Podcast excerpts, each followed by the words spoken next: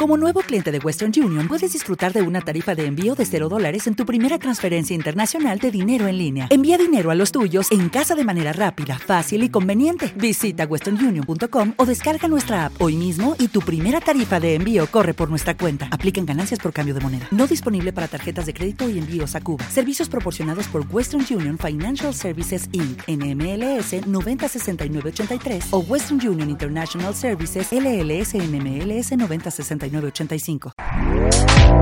este podcast forma parte de Evox Originals.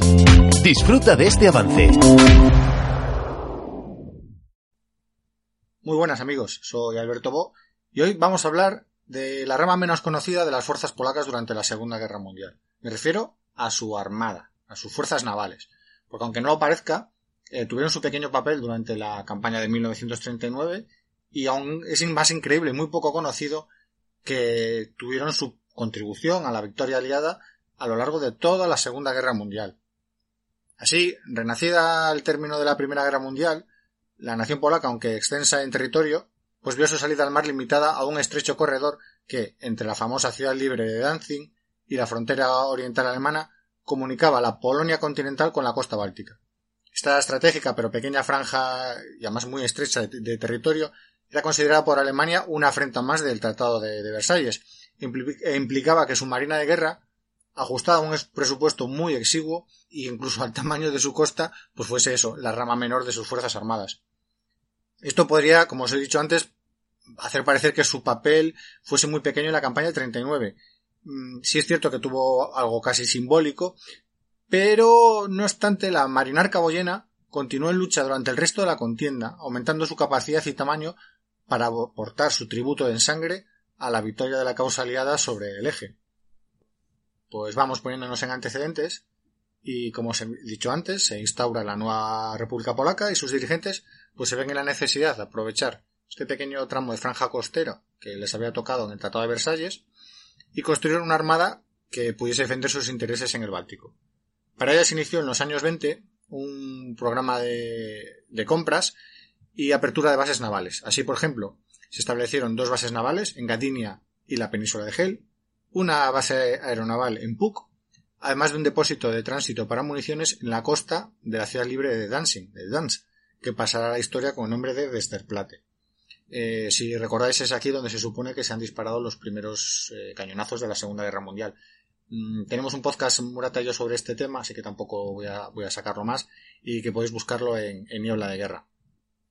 Eh, en cuanto a barcos, bueno, pues se dirigen al extranjero y se adquieren en Francia, Holanda e Inglaterra diversos buques de nueva construcción pensados para proteger sus rutas de suministro en caso de una nueva eh, guerra con la Unión Soviética. Recordad que estos habían peleado a las puertas de, Varsovia.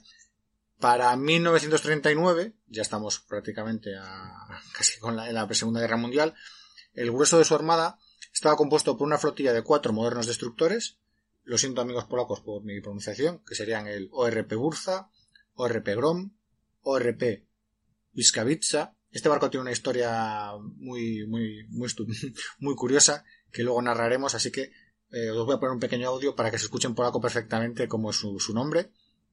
El ORP Witcher, un minador de altura, el ORP Griff, una flotilla de cinco submarinos, ORP Vilk, ORP Svik, ORP Res, ORP Zep y ORP Orsel si os lo estáis preguntando, ORP es buque de la República Polaca.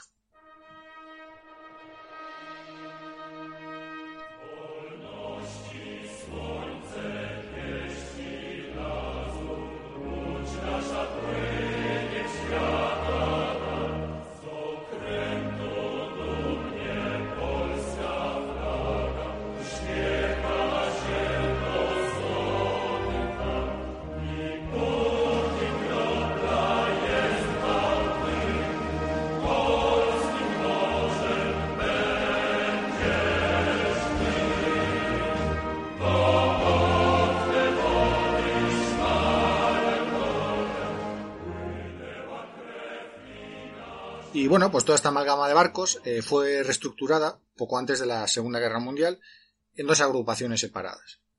Primero un comando terrestre, eh, que contaba con unidades de infantería naval, sí, infantería naval y convencional, apostados en fortificaciones con la misión de proteger las bases navales que os había citado antes, de Hel y y un comando naval, que también tenía el mando de la artillería de costa, y los barcos.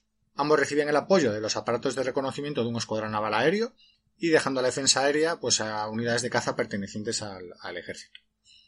El comando naval, al mando de la artillería de costa, como os he comentado, y los, y los buques, basaba su potencial en una agrupación de superficie compuesta por los barcos estos que se había dicho, los cuatro modernos destructores, un minador de gran calado oceánico, reforzado por cinco submarinos, bueno, además evidentemente de unidades menores.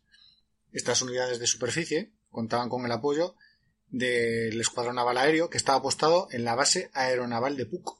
Eh, para ello contaban con un puñado de hidroaviones eh, tipo Lublin muy anticuados ya para la Segunda Guerra Mundial que estaban diseñados para dar soporte a la flota en misiones de reconocimiento. En su mayoría, como os he dicho, eran anticuados y destacaría únicamente un modelo de procedencia italiana, un Kant Z506B Airone, que es supongo el único así aparato moderno, digamos, o, de, nivel que tendrían para esa época. Todo este dispositivo, evidentemente, contemplaba diversos planes de contingencia.